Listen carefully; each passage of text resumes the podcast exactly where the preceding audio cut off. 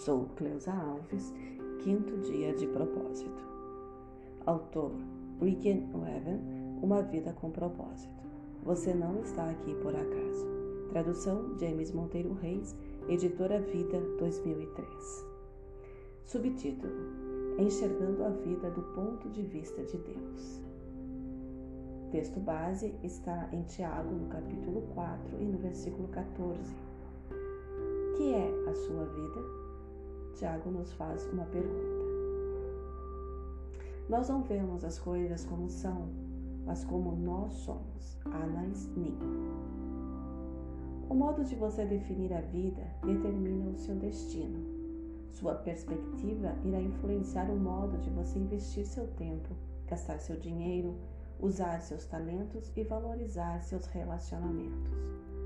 Uma das melhores formas de compreender os outros é perguntar-lhes como você enxerga a sua vida.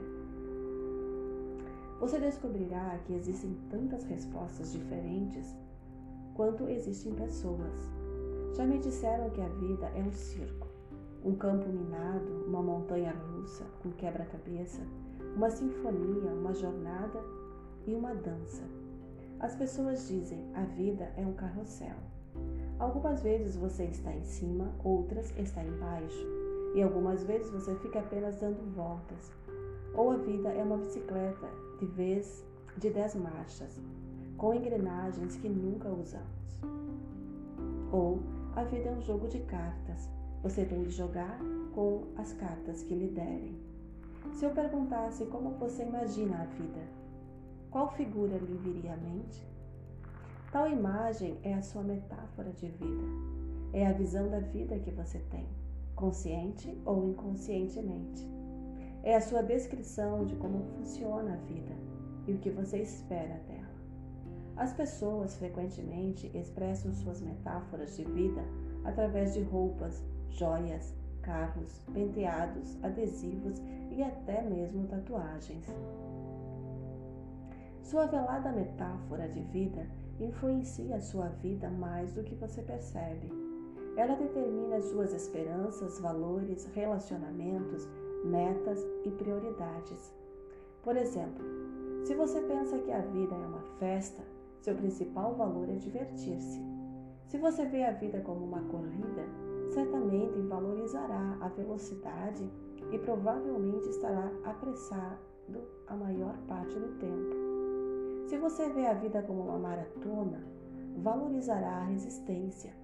Se você vê a vida como uma batalha ou um jogo, vencerá, vencer será muito importante para você.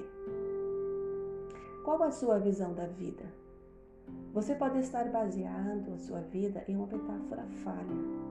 Para cumprir os propósitos que Deus lhe deu, você terá de contestar o pensamento convencional e substituí-lo pelas metáforas bíblicas da vida. A Bíblia diz: não vivam como vivem as pessoas desse mundo, mas deixem que Deus os transforme por meio de uma completa mudança da mente de vocês. Assim, vocês conhecerão a vontade de Deus. A Bíblia oferece três metáforas que nos ensinam a visão que Deus tem na vida. A vida é um teste, a vida é uma incumbência de confiança e a vida é uma atribuição temporária. Essas ideias são os fundamentos da vida, dirigida por propósitos. Estudaremos os dois primeiros capítulos e o terceiro no próximo. A vida na Terra é um teste. Essa metáfora de vida é vista em histórias ao longo de toda a Bíblia. Deus continuamente testa as pessoas quanto ao caráter, fé, obediência, amor, honestidade e lealdade. Palavras como provações, tentações, refinar e testar ocorrem mais de 200 vezes na Bíblia. Deus provou Abraão ao pedir-lhes que oferecesse seu filho Isaque. Deus provou Jacó quando ele teve de trabalhar outros tantos anos para obter Raquel como esposa. Adão e Eva foram reprovados no teste do jardim do Éden e Davi foi em testes dados por Deus em diversas ocasiões. Mas a Bíblia também nos dá muitos exemplos de pessoas que passaram em grandes testes, tais como José, Ruth, Esther e Daniel.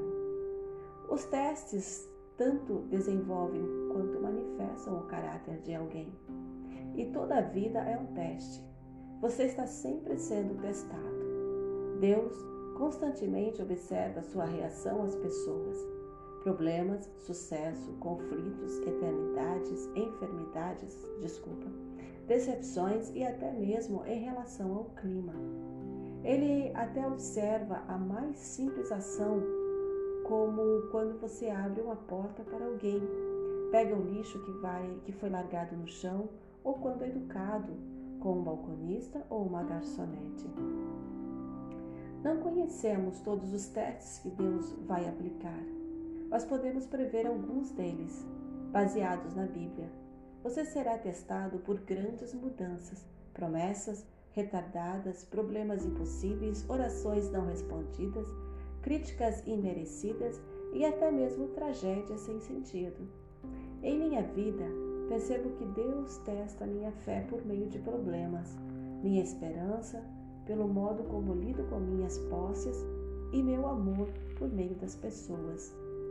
Um teste muito importante é verificar qual a sua atitude quando você não consegue sentir a presença de Deus em sua vida. Às vezes, Deus se retira intencionalmente e não sentimos mais sua proximidade. Um rei chamado Ezequias experimentou esse teste.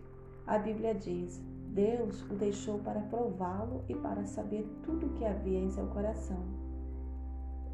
Ezequias desfrutava da companhia íntima de Deus, mas em um momento crucial de sua vida, Deus deixou-o só para testar o seu caráter, revelar uma fraqueza e prepará-lo para uma responsabilidade maior. Uma vez que tenha compreendido que a vida é um teste, você percebe que nada é insignificante na vida. Mesmo o menor incidente é relevante para o desenvolvimento de seu caráter.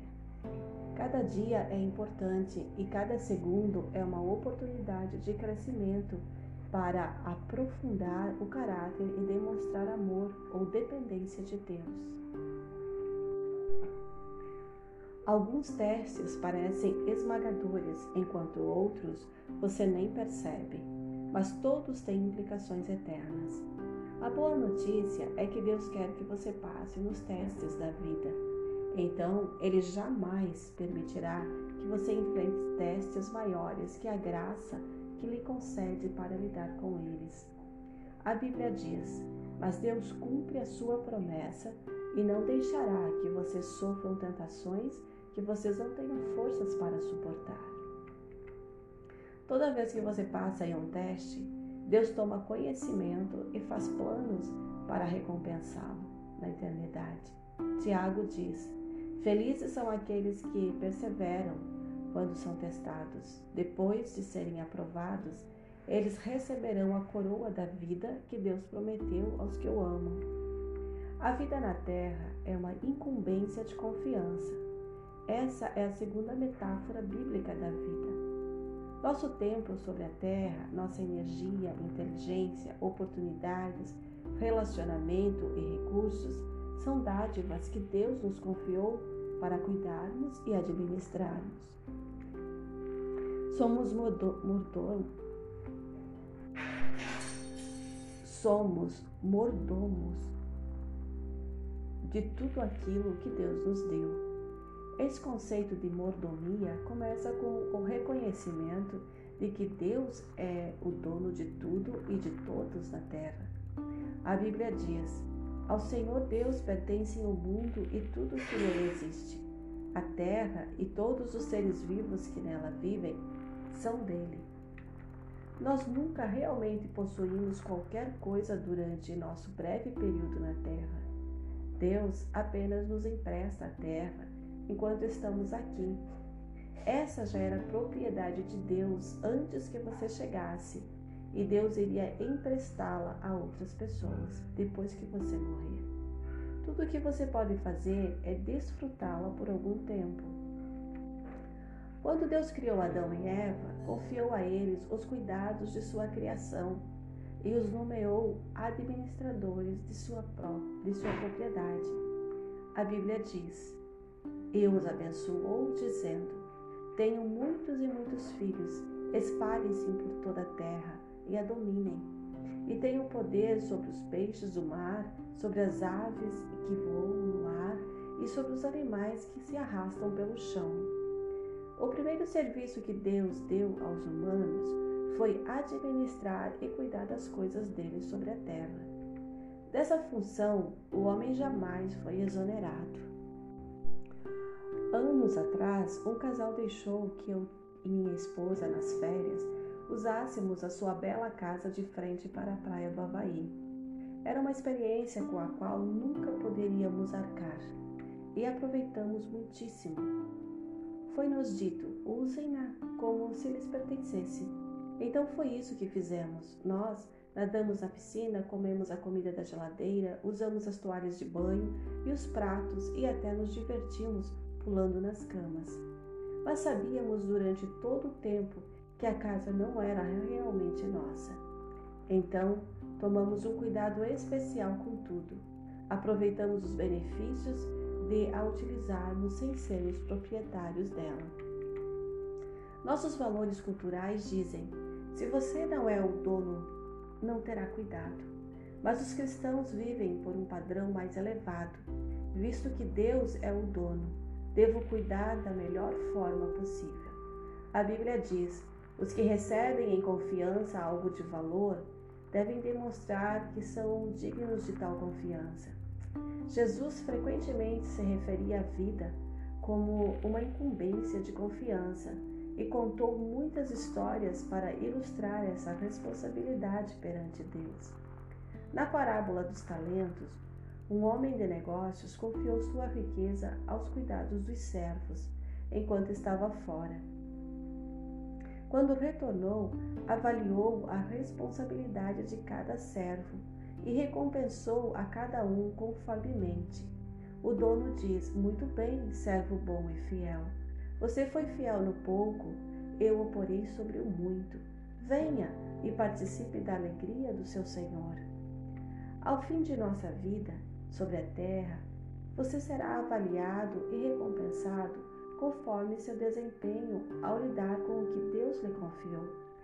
Isso significa que tudo que você faz, mesmo uma simples tarefa diária, tem implicações eternas se você trata tudo como incumbência de confiança, Deus promete três recompensas na eternidade. A primeira, você receberá o reconhecimento de Deus. Ele dirá: Muito bom, bom trabalho. Depois você receberá uma promoção e uma responsabilidade maior na eternidade. Eu o porei a cargo de muitas coisas, então você será honrado em uma comemoração. Venha e participe da alegria de seu Senhor. A maioria das pessoas não conseguem perceber que o dinheiro é tanto um teste quanto uma incumbência de confiança dada por Deus. Deus usa a área financeira para nos ensinar a confiar. E para muitas pessoas, o dinheiro é o maior de todos os testes. Deus observa a forma em que usamos o dinheiro para testar quão confiantes somos.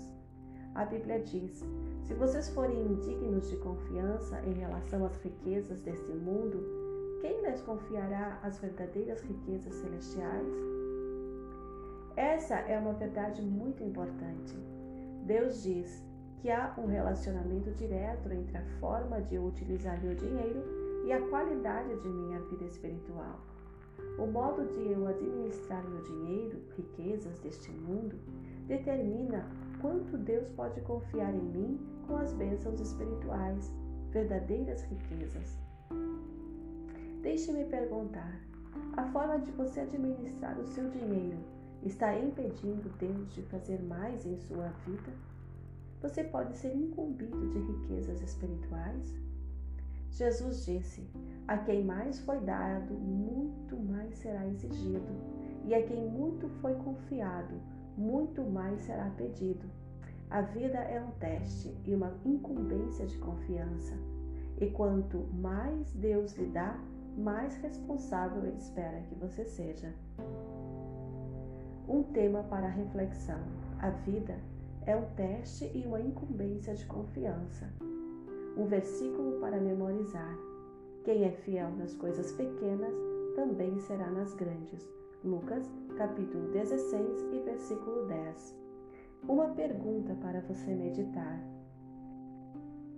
O que me aconteceu recentemente que agora percebo ter sido um teste de Deus? Quais as questões mais importantes que Deus me confiou? Até o próximo capítulo.